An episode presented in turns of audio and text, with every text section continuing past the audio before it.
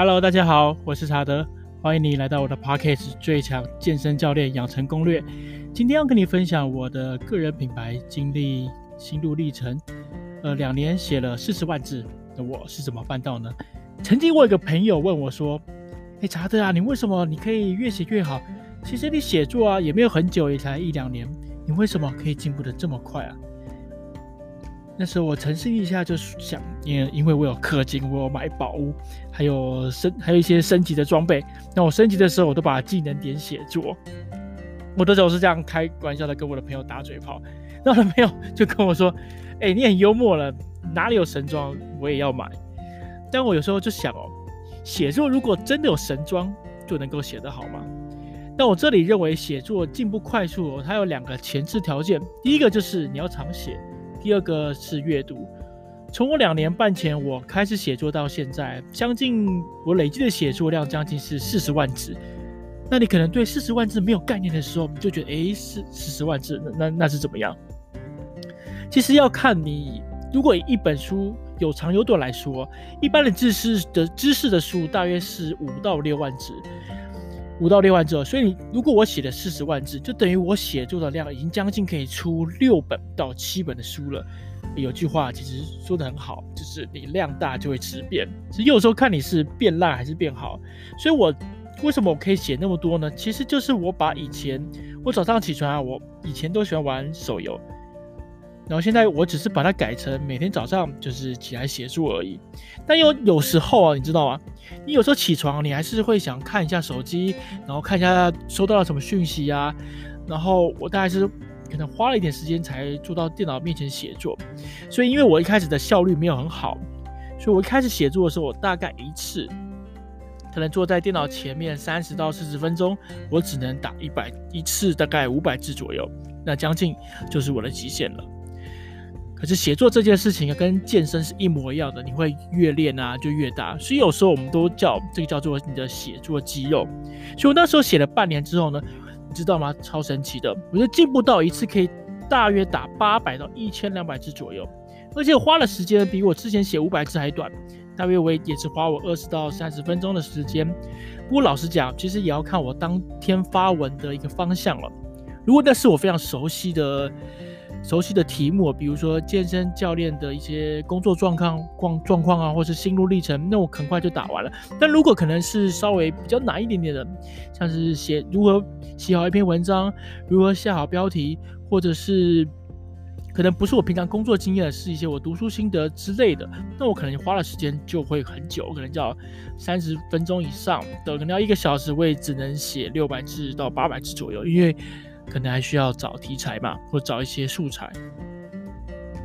可是当我自己啊写了一阵子之后，就发现有个致命的问题，就是我写的文字都很生硬，都非常的生硬。然后我在去年九月的时候呢，我老婆就跟我说：“因为你看太多工具书了，你看太多工具书了，你要多去看一些有温度的书。”然后那时候我老婆就丢了一本书，就叫《朵朵小雨》，好像是早期还蛮励志的一种励志书啦。然后我就看了一阵子，然后就发现，诶，其实我好像自己写的有好一点点，用词也比较没那么生硬了。后来后来下一些金句啊什么的都还蛮容易的。像我很喜欢用的就是“理想很丰满，现实很骨感”，先有诚意，后有生意；先有社交，后有成交。也就是说，这类的。文字啊，是我看了蛮多的软性的书，像是鸡汤书啊、励志书，呃，带给我的。而当时我刚好我去上一门课，那是欧阳立中的报文写作课。那欧阳立中老师呢，他是一个非常会写作的国文老师哦。他曾经好几篇文章都在脸书上，可能一篇就爆红，可能就好几万个赞。几千次、几万次的分享，那当时欧阳老师就推荐一本书，就叫《老杨的猫头鹰》。他有好几本，像是什么，我有点忘记书名了，反正应该就是个励志书。我就把那一系列书就买回来看一下下。然后没多久呢，我就在我的 IG 写出了一篇破一千五百赞的文章。那篇文章的名字叫做《该免费交朋友吗》。也就是那一次，我终于体验到什么叫做爆文之后呢，有那个信心就大增了，因为你写过一篇有流量的文章，就开始就会越写越顺。然后后来我发现，其实写作它是有一些技巧的，就是写作啊，你想让人家看下去，大家喜欢看什么？喜欢看那种对话的感觉，就好像看你的文章，就像在看看小说一样，就会很容易呢，让人想要继续看下去。而你要让你的写作的文字层次感哦提升，你就不能只看知识类的书籍，反而我们要做的是什么？我们要做的是广泛阅读。因为写作呢，跟阅读的关系就像小孩和父母，写作是小孩，阅读是父母，所以你要想啊，什么样的父母就会教出什么样的小孩。所以，如果你很想要写作写得好话，就好像是你要看不同的书籍，也在就好像你要去认不同的干爹干妈一样，所以要多去看不同类型的书籍，这才是提升你写作功力的绝招。那接下来我快速的分享一下，我认为啊，如果你要提升你的写作功力和讲话素养，你一定要看的几个类型的书。第一个就是工具书，其实工具书就是专业知识类的书，它提升的是什么？就是你的专业知识嘛，而专业知识是任何创作者的基本功。像我们健身教练的基本功是什么？就是可能解剖学啊、人体生理学、术科的动作示范。当然身材不能够太差。那你可能会说啊，有些教练肥的跟猪一样，为什么业绩还不错？呃，我必须说，就是有时候他的可能软性的技巧不错，像是沟通的能力啊、销售的能能力、肢体语言还不错，所以那些教练的可能业绩还不错之类的。可是如果你今天你要做个创作者，是在网络上你要去经营自己的个人品牌，你的专业一定要够，专业不够，其实你很难让人家信任你啊。第二个就是生活常识书。如果你想让你的文字写作的能力越来越好，你可能要去阅读一些这种软性的书籍，像是最近很红的《原子习惯》，像之前很红的《被讨厌的勇气》这类的书籍，我都把它归类为生活常识书。而这种书通常都是畅销书。那你可以试着去看一下这些畅销书的文笔哦，你其实会发现他们夹带了很多金句或者是故事。那如果你试着常常看这些东西，可以试着帮你把原本专业的那些生硬的知识转化成柔软的文字。这不只可以降低读者阅读的理解程度，还能够顺便帮读者心灵马杀鸡。他看的文章不仅学到东西，又有被心灵马杀鸡的感觉，就会很爽，他就会。久了，久而久之，他就会成为你的粉丝。所以我认为生活常识书也是要常常看的。第三个就是励志书或心灵鸡心灵鸡汤啊，这类的书啊，其实会带着不少正面鼓励人的金句，像是每天叫醒我的不是闹钟，而是梦想。善良与正确之间，我选择善良。其实这种东西看起来有听起来就有点矫情哦。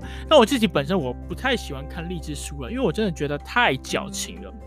其实我这个人是觉得啊，你自己的情绪要自己搞定啊，不要每天就要看这些东西来逃避现实。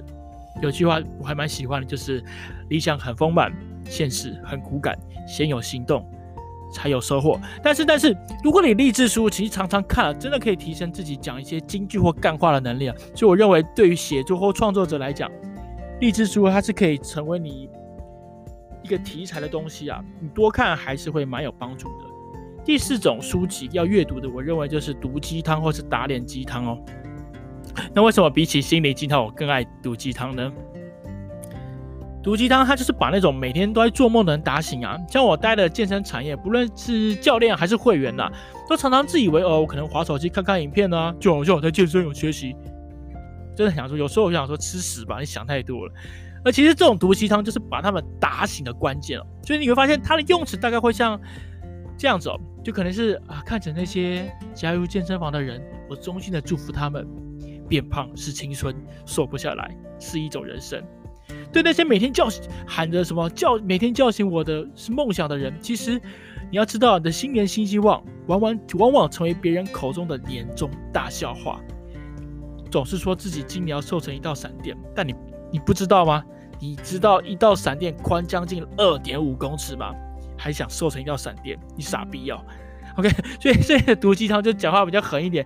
那你会发现，其实有些人真的欠骂欠打。所以其实我觉得我还蛮喜欢毒鸡汤，是其实他可以把人家打醒，可是又不会伤害到人家心灵。因为被打醒的人，通常他就会可能就笑一下。